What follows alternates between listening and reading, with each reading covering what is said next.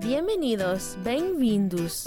You are listening to Voces, the University of Minnesota's Spanish and Portuguese language podcast. If this is your first time listening, thanks for tuning in.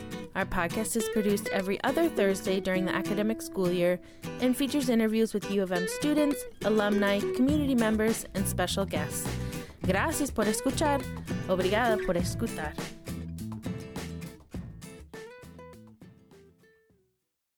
¿Qué tal, podcast oyentes? Soy Liz desde Chile. Greetings from Santiago, Chile. It's Liz, and as you know, I have been in South America this semester on professional development leave, and I've been here for, I guess it's coming on about nine weeks now. I spent the first three and a half weeks or so enjoying um, Santiago and doing a little bit of traveling and sightseeing. I got to know the city quite well by walking it, eating in restaurants, and visiting museums. And I also even got to pop over to Mendoza in Argentina for 10 days and got to take in the sights over there and eat some um, Argentine empanadas. Um, and drink some great Malbec. And then um, towards the beginning of uh, March, I believe it was March 4th, I started teaching English as a foreign language at an institution called Duocuse, which is um, a I would compare it to probably the community college system in in the United States. It was originally founded by the Universidad Católica de, de Santiago, um, and their mission was really to expand access to higher ed to communities that historically had not had that opportunity. And so, um, in that sense, I, I see a, a, a, comparison between um, uh, Duocuse and, and the community college system in the US. And um, I began teaching there, and I'm teaching English as a foreign language, as I mentioned and I have six different classes, and which sounds like a lot, but um, and you will be very jealous to hear this. They don't do a lot of homework. Most of their assessment is based on testing, and so I just have tests to grade every four weeks or so. Just got through a round of that, and I've really been enjoying um, my time with my students and getting to know them. Um, they're teaching me all kinds of things, um, and they're also really helping me improve my um, understanding of Chilean Spanish because after class they like to tell me stories and ask me for favors, and they do most of that in Spanish.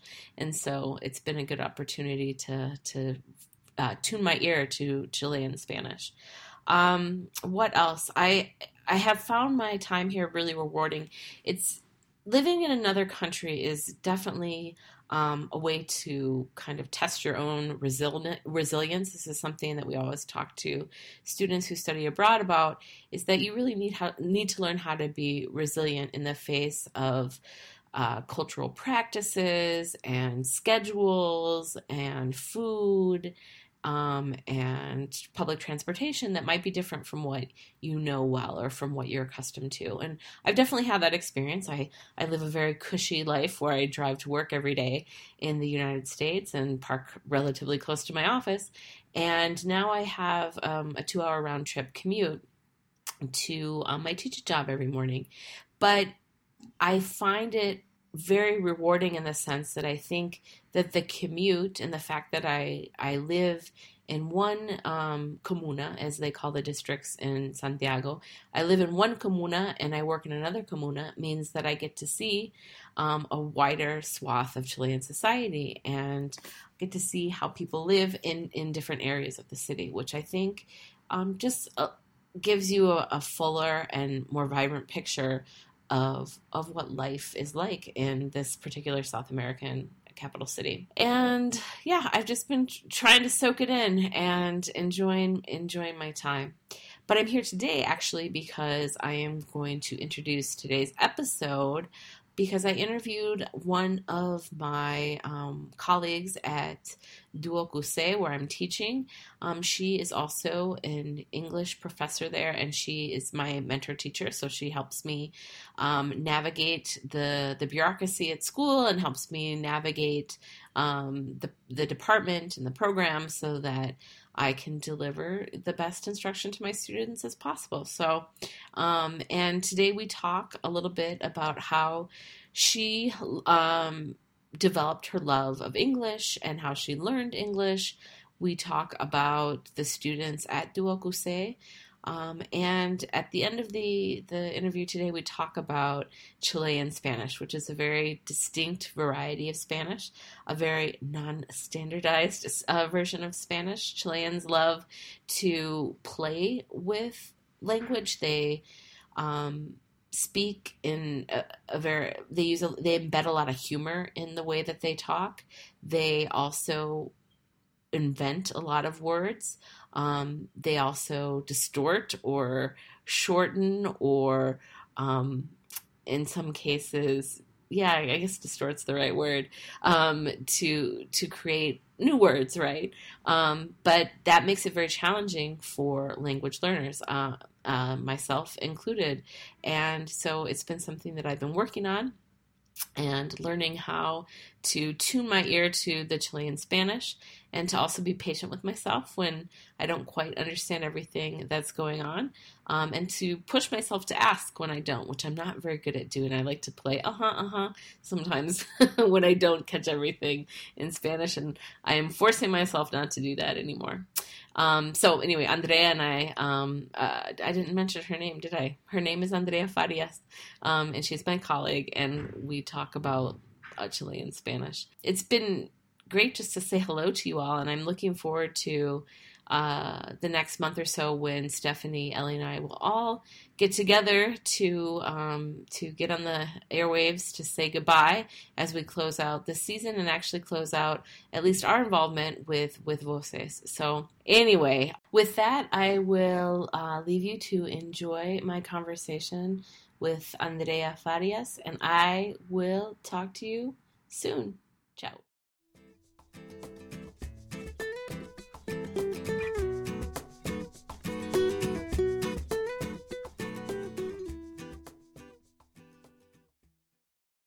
Bueno, eh, hola. Hola, ¿qué tal? Bien, gracias. ¿Cómo te llamas? Andrea Farías. Ok. Y cuéntame un poco de ti.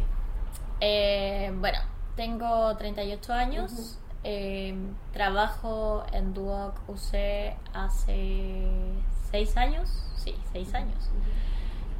Antes de Duoc trabajé en colegios, escuelas de básica y enseñanza media. Eh, bueno, estudié en el pedagógico. Eh, básicamente eso, eh, como de mi formación personal. ¿Y dónde aprendiste el inglés? Eh, bueno, yo también cuando era pequeña viví en Isla de Pascua, Ah. viví ocho años y en el fondo mi primer como acercamiento a la lengua fue, o sea, inglés, la primera vez que escuché eh, que estaba en contacto, a pesar de que en el colegio no me enseñaban inglés, me enseñaban Rapa Nui, Ah, sí. que es el idioma de... ¿Y hablas Rapa Nui también? Eh, no, solo, bueno, tenía clases de Rapa Nui, Mm. entonces lo que hacía, tengo palabras aisladas. O sea, Ujú. imagínate que vivía ya desde los desde que tenía meses Ujú. hasta los 8 años. Entonces Ujú. estuve y ahora tengo 38, entonces hace Sí. 30 años atrás. Entonces, claro, tenía clases de Rapa Nui, me enseñaban, eh, tengo palabras. Ujú. De repente me doy cuenta de que eh, he visto documentales de Isla de Pascua en que la gente habla en Mm. Rapa Nui y dicen una palabra y como que mi cerebro la, la procesa y dice, oh, conozco esa palabra, como que la he escuchado. Pero Sí. no podría decir que hablo. Sé saludos Ujú. Eh, y cosas así, pero no pero sí me pasa mucho eso de que mi cerebro siento que reconoce palabras que escucha a alguien hablar ahí por Rapa Nui. Entonces, algo de Rapa Nui hay por aquí en la cabeza. para que Listo para activar de Claro, nuevo. exacto. Sí, eso me pasa, pero nunca hablé porque en mi casa no se hablaba Rapa Nui, se hablaba español y tenía, me parece que dos veces a la semana Rapa Nui. ¿Y tus padres trabajaban en Rapa Nui? Sí, ellos trabajaban. son eh, meteorólogos. Ok. Oh, bueno, ok. mi- estudiaron varias cosas, pero en el fondo eh, fueron, mi papá se fue a trabajar allá como meteorólogo. Mi mamá trabajaba de observadora meteorológica y ella eh, dejó de trabajar acá y cuando los transfirieron a Isla de Pascua, solo él trabajaba. Okay. Sí, okay. porque había un tema con el gobierno militar, que en ese tiempo no, no podían haber matrimonios que ejercieran la misma profesión en... ¿En serio? Sí. Ah. Entonces, eh, en el fondo, uno de ellos tuvo que renunciar a su trabajo, o sea, como que solo uno podía trabajar. ok. Y finalmente fue mi papá. Bueno, y ahí fue como en Isla de Pascua tuve mi primer acercamiento con inglés. O sea, siempre había mucho turista, mucho, ajá. mucho en la playa, y me hablaban en inglés. Eh, mis papás también conocieron gente que hablaba en inglés, entonces mis primeros acercamientos al inglés fue allá. Y para mí siempre fue un idioma que me atrajo mucho. Es como que donde escuchaba. Eh, y luego, bueno, volví a los ocho años acá a Santiago. Y recuerdo que en el colegio que me pusieron tuve una profesora de inglés que me marcó mucho. Así. Yo hasta el día de hoy eh, recuerdo sus clases. Recuerdo, me acuerdo que yo amaba el libro que ella nos hacía usar. Eh. Recuerdo que amaba los colores, la gráfica, las fotos, me encantaba la forma en que ella nos hacía la clase y ella inyectó yo creo mis ganas de, de saber más inglés a los 8 años, estoy hablando 8 o 9 años, y de querer ser profesora Ok. ella. Así Tan como, pronto. Sí. Yo, yo, yo tengo como en mi cabeza, así Ujú. como, como flash en mi cabeza, como recuerdos en que, en que yo la observaba, como ella hacía la clase y era como que yo estaba flotando en esa clase. Mm. Así de, como que ella impactó mucho en mi decisión de querer ser profesora y de inglés. Ok. Bueno, y de ahí entré a estudiar a la universidad. Todas mis postulaciones tuvieron relación con, con inglés, o pedagogía o traducción, y finalmente me decidí por pedagogía. Y una vez que terminé la universidad, decidí viajar y estuve viviendo un tiempo en Inglaterra. Ah, sí. Sí, viví. Por eso tienes un poquitín Sí, de, de sí inglés en tu tengo, acento sí, en inglés. tengo. Ajá. He tratado de como de sacarlo porque cuando llegué acá era, era muy marcado. O sea, era como que trato de tener un inglés más neutral nomás. Pero eh, sí, tenía como hartas cosas de ello. Aparte que en la universidad también nos enseñaban inglés británico. Sí, sí, sí. Sí. sí. Eh, y en ese minuto a mí me gustaba mucho el inglés británico y por eso y tenía un acento muy británico que ahora no lo tengo tengo como yo creo que una mezcla ahí de acentos. Pero eh, claro y viví en Cambridge. Ok. sí viví con una familia estudié en una escuela también de, de Cambridge estudié inglés y también me preparé para unos exámenes internacionales los de Cambridge que son como el First Certificate el CAE y esas cosas Sí. sí Ujú. y claro, y ahí también fue, fui dos veces. Fui cuando salí de la universidad y después volví y me volví a quedar con la misma familia. Y fue una... Para mí fue una, una de las mejores experiencias de mi vida. Fue- Claramente fue como cumplir un sueño. Fue como... ¿Y por cuánto tiempo estuviste? Estuve meses en cada lugar. Estuve en, en la primera vez, que fue el 2005, si no me equivoco. Sí, el 2005 fueron alrededor de unos seis meses y luego lo mismo el 2009. Ok. Sí, Ujú. sí. Y ahí también como que... eh, no sé si necesariamente mejoré tanto mi inglés, pero aprendí muchas cosas como de la vida, de... eh, Bueno, si bien vivía con una familia, pero en el fondo igual estaba como sola. Ujú, ujú. Así que fue... Pero en la suma y en la resta fue una bonita experiencia, diría yo. Sí. Así que ese fue como mi, mi primer como viaje sola y y en un país de habla inglesa que si bien hablaba inglés pero no me sentía ya hablaba saliendo de la universidad ya hablaba y era bastante fluida pero no sentía que tenía las herramientas como para Sí, sí. sí y sobreviví Ajá, sobreviví ajá, ajá. Sí. eso Pero es- así es vivir en, en otra cultura también, como Sí. es sobrevivir, como aprender cómo se hace cualquier cosa, ¿no? Sí. Como, como acá, medir la- las frutas, ¿no? En, el súper, ¿no? Sí, o sea, claro, eso fue como mi intención cuando fui para allá, era como aprender más inglés, mejorar mi inglés, eh, también eh, tomé algunos cursos como para mejorar como mi desarrollo como profesora y esas cosas, pero pero también eh, yo creo que es importante como profesor de inglés que tú conozcas Ujú. realmente países de habla inglesa, Ujú. que, que porque lo que te enseñan los libros y es lo que yo siempre trato de como de actualizarme Ujú. es como inglés natural Sí, Sí, sí, sí. que no lo encuentras necesariamente en los libros que nuestros alumnos tienen, no, no lo encuentras. Entonces como que mi objetivo en la vida y sobre todo mi objetivo con relación a, a inglés es aprender un inglés natural y transmitir un inglés natural.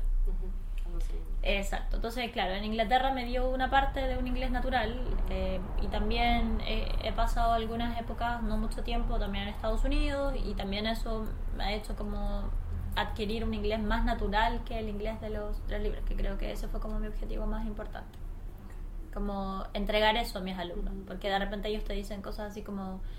eh, pero profe, yo he escuchado en el libro dice que se dice de tal forma y, y en un país de habla inglesa tú bien lo sabes como nativa que no necesariamente se dice así, sino que casi ya no se usa, es como muy como viejo, ya ya no se usa eso necesariamente.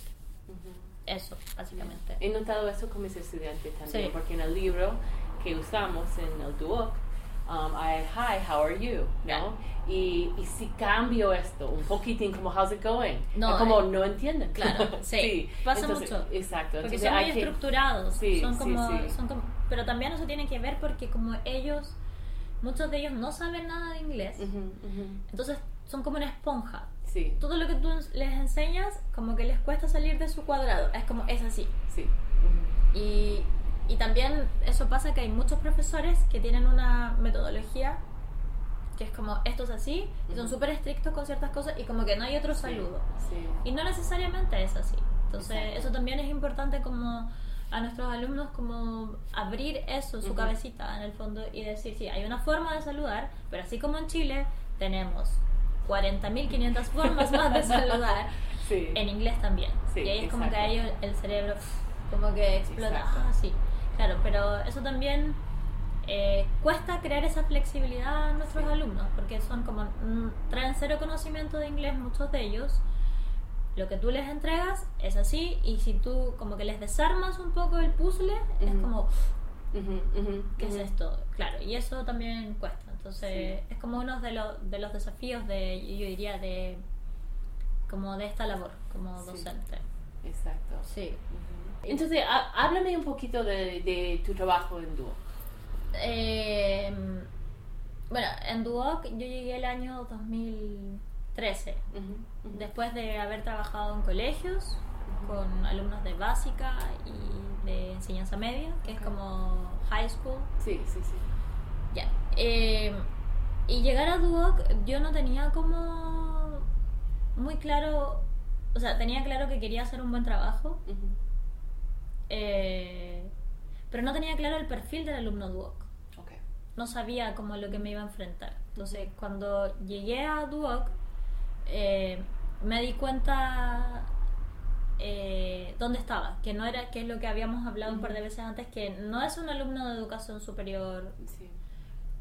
como el prototipo de alumno de educación superior que uno conoce, pero tampoco es un alumno de colegio. Y ahí hay un desafío muy fuerte para el profesor, porque Sí. en este caso para mí. Eh, porque también por, por su nivel cultural, eh, por su historial familiar, eh, no es fácil hacer clases en Duoc. Para muchos es como, ya, pero lo que enseñas no es tan difícil, pero es un desafío súper grande hacerle Sí. clases a niños que, son, que vienen de familias vulnerables, Ujú. eh, niños que son en muchos casos primera generación que estudian, eh, que vienen muy inmaduros. Entonces es un desafío muy grande hacerle clases a, a alumnos de Duoc, yo siento. Pero es un desafío también que yo me lo he tomado como con mucho amor. Eh, como, y con muchas ganas. Así como, qué rico que sea así, qué bueno que sea así, porque si no esto sería como solo entregar inglés, entregar inglés. Eh, y trabajar en Duoc como que me ha presentado muchos desafíos, muchos desafíos. Un poco ha sido como un ensayo de madre, como de no tengo hijos, pero Ujú. es de verdad ha sido como un ensayo porque me ha puesto en situaciones eh, en que he tenido que tomar decisiones con alumnos o muchas cosas, entonces me ha servido para la vida también trabajar Duoc, o sea, como el, el- el tipo de alumno que tiene Duoc y que a pesar de que puede ser que es un alumno como para muchos complicado. Porque es muy inmaduro, porque todavía no tiene conciencia de que está en la educación superior, como que cuesta sacarlo del, de la escuela, del colegio, como que siente que todavía está ahí. eh, pero hay que tratarlo con amor, básicamente. Yo creo que esa es la clave, como tratarlos con amor, exigiéndoles también, eh, pero por sobre todo, eh, no solo como dictando inglés y haciendo inglés y haciendo inglés, sino que también darle un poco también de, em, de enseñanzas para la vida. que es eso. Entonces, desde ese punto de vista, a mí me gusta mucho la labor que ejerzo en Duoc y por eso me he quedado tanto tiempo. Porque ya llevo seis, voy a cumplir siete años. Entonces, es el, bueno, igual sí, es el lugar que más he trabajado, que más tiempo he trabajado en mi vida. Eh, no pretendo irme todavía. Pero siente como de verdad estás haciendo algo que mejora la sociedad. Sí, sí, sí, sí. sí. He trabajado también en, en, el sistema de Community College en Estados Unidos y el, el expresidente de, de mi, mi, escuela siempre decía, our students are one flat tire away from dropping out of school. Exacto. Y es como, como dice, es como los estudiantes vulnerables, que no tienen tantos recursos familiares para apoyarlos si algo. Exacto. Entonces, claro, como que es exactamente eso. O sea, es como si bien es es difícil porque uno entra a una sala y como que a veces no te quieres hacer cargo de esas cosas, como, ok, está la educación superior, no está la escuela y es como que no tengo ganas de hacerme cargo de esto. Pero también como que un poco le da sentido a mi trabajo. Yo creo que si esto solo fuera ir a hacer clases de inglés, eh, para mí no sería como significativo. Y creo que el, una de las cosas que me gusta de hacer clase en Duoc y que le da eh, importancia, le da relevancia y le da empuje a seguir trabajando en ese lugar, yo creo que es precisamente eso, que yo siento que puedo entregar algo más que, que no sea inglés. Yo no sé si mis alumnos salen hablando inglés, probablemente muchos de ellos no, pero sí siento que al, al pasar por mí, de cierta forma, por mi sala, algo más se llevan. Como me gusta hacerlos reflexionar, me gusta hacerlos pensar, eh, me gusta contarles del mundo, entonces me gusta, siempre trato como de, si hacen una contribución, si tienen una pregunta, hacerlos sentir que, ser curioso es bacán, es genial, eh, que una persona que, que es inteligente demuestra su inteligencia también como de esa forma, como preguntándose por qué las cosas suceden, por qué son así, por qué no son así. Entonces, desde ese punto yo creo que creo que eso me hace feliz. Creo que el hecho de que no solo sea inglés y que de repente se den conversaciones o situaciones en que yo pueda aportarles mi experiencia de vida. Algunos de ellos ya podrían ser mis hijos, algunos. algunos, sí. Eso, básicamente. Sí, es una manera de como amplificar su punto de vista, su perspectiva sí, global, local, lo que sea, ¿no? Sí, absolutamente, absolutamente. Yo creo que eso es lo que a ellos les falta, porque por eso vienen como tan bebés para sus cosas, como tan inmaduros para ciertas cosas, porque no... Eh, porque no conocen el mundo y porque no conocen otra realidad y porque eh, todas sus familias son igual que las de ellos o la gente que se junta con ellos son igual. Entonces, sí, yo creo que estoy aportando algo, un pequeño grano. Una cosita poca. Sí, sí, pero un grano muy importante. Sí, siento. No sé si con todos, porque no todos a veces están abiertos a qué. Pero sí siento que en todos he dejado algo. Y cuando me los encuentro, después de haberles hecho clases, eh, siempre me encuentro con comentarios de ese tipo. Así como, profe, me gustaban mucho sus clases.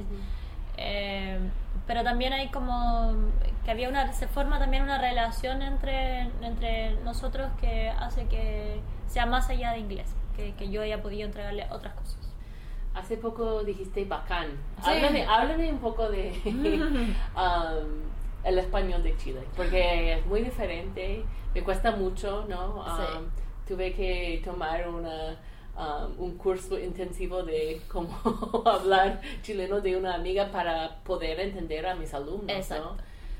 Es terrible. yo como chilena, y pero que también conozco otros españoles, es terrible. Es el más difícil. Nosotros también, y también yo creo que eso es algo que yo me he dado cuenta que pasa mucho por la falta de, de educación que hay en nuestro país. La gente no tiene vocabulario, por ejemplo, no sabe cómo nombrar ciertas cosas, Ujú, como ujú. eh, por ejemplo, that thing, la, la cuestión. Sí. ujú. Como porque, porque no hay vocabulario, porque no saben cómo se dicen ciertas cosas, porque no las enseñaron, porque no las escucharon, o siento que también en Chile eh, mucha gente deforma las palabras. Eh, hay una palabra en Chile que, déjame ver, de hecho siempre me confundo, eh, y que es que la gente la dice mal y que, y que está como en el, en el colectivo, en el fondo de todo el mundo en Chile, porque el chileno habla como escucha, porque no Mm, lee. ah, ujú. Entonces, mira, hay una palabra que el otro día, de hecho, lo vi, fue como, sí. Mucha gente dice cosas como... Espera, no encuentro la palabra ahora. pero-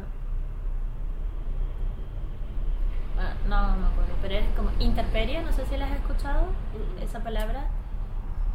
Ya, sí, mucha gente dice la palabra interperie y la palabra debería ser intemperie. Is when you are left uh, Mhm. outside, Oh, okay. like uh, with no food, Mm, nothing. mhm, Like, mhm. so, claro, acá la gente en Chile dice interperie. Entonces, como Mm. que el chileno habla como escucha, porque no lee, sí. no le gusta leer, o las cosas que leen son muy livianas. Entonces, habla como de oído. Sí. O sea, t- desde que no pronunciamos las últimas S de las palabras, de que decimos eh, vamos pa la casa. Entre- en vez de vamos para la casa. casa. No pronunciamos las últimas S deformamos las palabras es horrible. Como weón. weón y eso Sí. es, lo- es como lo más suave que decimos Sí. pero sí em, Y Po también es Y el un po. ejem- es ejemplo de eso. Sí, Sí, es que sí. Sí, po, no, po. Y eso yo lo digo mucho. Como, y eh, yo no sé cuál es la razón real. Yo como que asumo que las razones reales de que por qué hablamos tan mal, porque yo siento que hablamos mal, de que deformamos palabras, primero porque no, le, no leemos, la gente en Chile no lee. Esto es interesante porque yo me quedé como hay muchos hay muchas tiendas de libros acá. Sí, pero son muy caros también, Ah, eso tiene ok, que ver, por eso también puede ser una razón. Pero también hay otras formas de buscar. Eh, hoy en día, sobre todo estas generaciones, bueno, igual eso ha cambiado. Yo siento que, eh, bueno, depende de tus intereses igual, pero en general los jóvenes, hay una parte de los jóvenes que está mucho más interesado en cultivarse, Sí. en educarse. No necesariamente ir a la universidad, pero en ser más cultos, en leer más, en saber más en tener un mejor vocabulario. eh, pero yo siento que, que una de las razones es que, bueno, los libros son muy caros acá en Sí, Chile. Pero también ahora está internet, puedes bajar muchas cosas. Pero la gente acá no lee y habla y inventa todos los días sale una palabra nueva. hay- tenemos un humor también que nosotros todos nos relacionamos con mucho humor entre nosotros. O sea, si tú escuchas una conversación entre puros chilenos, la- yo diría que el, no sé, el 80% de la conversación es en base al humor, a la talla, como le llamamos acá, como joke, talla. Ajá. Entonces es como, y es humor que solo nosotros como chilenos lo podemos entender. Ujú. es como, siempre en nuestras conversaciones tiene que haber risa Sí. eh, y, y sí, es, yo, yo me pongo en el, en los- como en el papel, en los pies de un extranjero y no, yo no entendería nada. No se entiende. No. No, sí, no se entiende porque Sí. hablamos muy rápido, hablamos muy mal, eh, las palabras las cambiamos, inventamos palabras. Yo, yo lo veo así también, yo también como chilena lo hago y. Tengo que decirles a mis alumnos en el Duoc Sí. Miren, saben que yo hablo el español que hablo, entonces hay que hablarme más despacio, Sí. porque si no, no, no les puedo ayudar. sí, porque Sí. no, no les entiendo. Sí, de hecho a mí cuando me hablan muy rápido o me dicen palabras que, que fue como, a ver, ¿qué? De nuevo, como, a- incluso a mí a veces quedo, como se dice, pilla o como no, no entiendo lo que, me, lo que me están queriendo decir. O utilizan palabras que de otra generación también, que yo ya no entiendo, que no, no utilizo. Pero sí, nuestro Sí. español es un tema. Es muy sí, difícil. pero creo que los chilenos tienen mucho orgullo, porque cada vez que yo hago un com- comentario tipo, oh, es que, bueno, hablo español, pero no hablo chileno, parecen súper orgullosos de- del hecho que Sí, tienen un, un- Yo creo que sí, yo creo que es parte de... Sí, yo creo que Ujú. sí, porque en el fondo es como... El chileno igual eh, tiene la... Yo siento que tiene la necesidad de sentirse validado y de como sentirse superior al resto de Sudamérica. ujú. Entonces, como... Sí, po, o sea, es como... Sí, po. como hablamos mal, pero en el fondo tenemos nuestro propio idioma casi, es como nuestro propio Sí, español Sí, sí, sí, sí, sí. y que nadie lo puede entender si, si queremos. Tenemos nuestro código infranqueable, en el fondo es como nuestro código. Sí, yo creo que una parte de la sociedad, no todos, una parte de la sociedad, sobre todo eso se da mucho, eh, quizás, no me gusta hablar de clases sociales, eh, pero digamos de gente menos educada, eh, em, siento que tiene como, me siento orgulloso porque ellos lo ven como algo positivo como que lo ven como algo de que hay que vanagloriarse o de que sentirse orgulloso. Quizás otra parte de la población es más crítico al respecto y se avergüenza de eso. Mm, O sea, no es ujú. algo que sea como transversal, es algo que depende de dónde vengas. Sí. Eh, no todos nos sentimos o se sienten orgullosos de cómo hablamos. O sea, yo, por ejemplo, soy chilena, quiero a Chile, Sí, Me y tu gusta. perspectiva que hablamos súper mal. Sí, sí. me gusta Chile, pero yo eh, soy honesta, siento que no voy a dejar de querer a Chile y no soy menos chilena por decir una realidad que no hablamos bien, derechamente, no, no hablamos bien. Y comparados con países como Perú, como Colombia, que Chile se sienta muy superior, por ejemplo, a Perú en términos económicos, sociales, todo. eh, ellos hablan un español que cualquier extranjero va y entiende perfecto. Boli- los bolivianos tienen un español también muy bonito, es muy claro, muy Ujú. preciso, tienen mucho más vocabulario que nosotros. Ujú. Los venezolanos que yo he conocido acá en Chile, eh, me he sorprendido porque no hay gente que tú, no hay gente que, haya- que sean profesores, Ujú. que, que tuvieran otras profesiones y que ahora en Chile trabajan de otras cosas, por Sí. ejemplo, pero tienen un vocabulario muy bonito muy bonito. Entonces, algo que nosotros, ni siquiera acá, personas que son profesionales y, y muy educados, no lo tienen. Entonces, la razón, hay muchas, quizás. pero no tengo la receta de por qué somos así, pero yo sí siento que no somos un mal país. No, no creo que por eso seamos malos, todo lo contrario. Pero siento que, que sí, que hablamos mal. que hablamos pésimo. Sí. sí. Sí. Sí, que cuesta mucho, mucho, mucho entendernos. Mucho. Sí, y a nuestros alumnos, y como que cada día lo peor es que yo siento que cada día se va poniendo peor. O sea, como en vez de mejorar, Sí. se va poniendo peor. Entonces, como no, no mejora, no. Sí. sí. Mi colega que, que es chilena, que vive fuera de Chile, en Estados Unidos, siempre dice cuando regresa para visitar a su familia le cuesta más y más y más Sí. entender a los jóvenes, Sí, sobre todo, ¿no? Porque súper rápido y luego, como dices, como siempre inventando, cambiando. todo. Sí. Y todo como es, es la talla, es la broma, todo. Ujú. Entonces, entre que no hablamos en serio tampoco. Y nosotros también tenemos una costumbre que es como no decir las Ujú. cosas que pensamos de frente. Siempre tiramos las cosas con una broma. Ah, en las sí. conversaciones, como que no somos frontales en ese sentido, o sea, como que siempre tiramos las cosas como con una talla entre medio, eh, como que no son, por ejemplo, si alguien, o somos, somos, sí, usamos la ironía mucho, usamos también el, sa- el sarcasmo mucho para decir una verdad. Mm. Por ejem- por ejemplo, yo misma en clases, así como llega un alumno tarde y ya ha llegado muchas veces tardes, yo probablemente se la voy a tirar, como decimos acá, en una talla, en una broma. Le voy a decir algo así como buenas noches, sí, sí. como para no para no decirle oiga usted que llega viene llegando tarde Sí. entonces no somos como o, sea también eso es como que siento que igual es algo positivo porque suavizamos Sí, sí, sí, la, la crítica un poquito. claro entonces Sí. también es eso algo que y, y también nuestro humor es único eso Ujú. es verdad o sea es como ujú. nuestro humor es único. Eso- yo creo que eh, entre chilenos es como muy divertido estar también a veces porque hablamos puras tonteras, pero o sea, también hablamos cosas profundas, Pero siempre dentro de esa profundidad, siempre tenemos como ese espíritu de, de, tirar la talla, de tirar la broma, de, y, y eso, a fin de cuentas, sí. Pero soy orgullosa de Chile igual. igual, igual. Estoy orgullosa de Chile. ¿Qué vamos a hacer? bueno, bueno, muchas gracias por hablar conmigo y por compartir a tu país conmigo también. No, gracias a Y tu escuela y todo. Sí, todo, en mi vida, parte de mi vida. No, gracias, gracias. Me encantan los podcasts. Eh, pronto quiero empezar uno. Sí, sí, sí. Es muy fácil, es muy fácil. Sí, sí. quiero empezar uno porque como te dije, acá en Chile no es popular los podcasts. Son muy pocos la gente que tiene podcast y como se hacen en Estados Unidos. Sí, sí, sí. Entonces creo que sería una buena eh, opción o lo estoy viendo como poder empezar un podcast, eh, en español, porque no hay, porque no hay como español chileno, enseñar también español chileno. Hay gente que, que sabe inglés, enseñar español chileno y no necesariamente chileno también, español de otras partes eh, hacer la diferencia, como que me interesaría mucho eso. Así que encuentro muy bacanes los podcasts. bueno, gracias. Gracias a ti.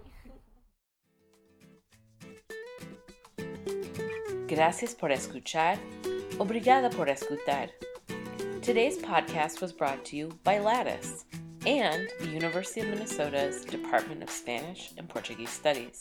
This episode was produced by Stephanie Anderson and Liz Lake. Our editor is Ellie Shortall. The podcast theme song, Yo Sopa Para Ti, was composed and performed by Dan Rodriguez. Our logo was designed by Rachel Dahlman. Don't forget to subscribe to the podcast on SoundCloud and follow us on Facebook and Twitter at UMN Voces, Voces with a C. If you have any comments or ideas for future episodes, we'd love to hear them. You can email us at voces at umn.edu. Again, voces with a C. Hasta la próxima!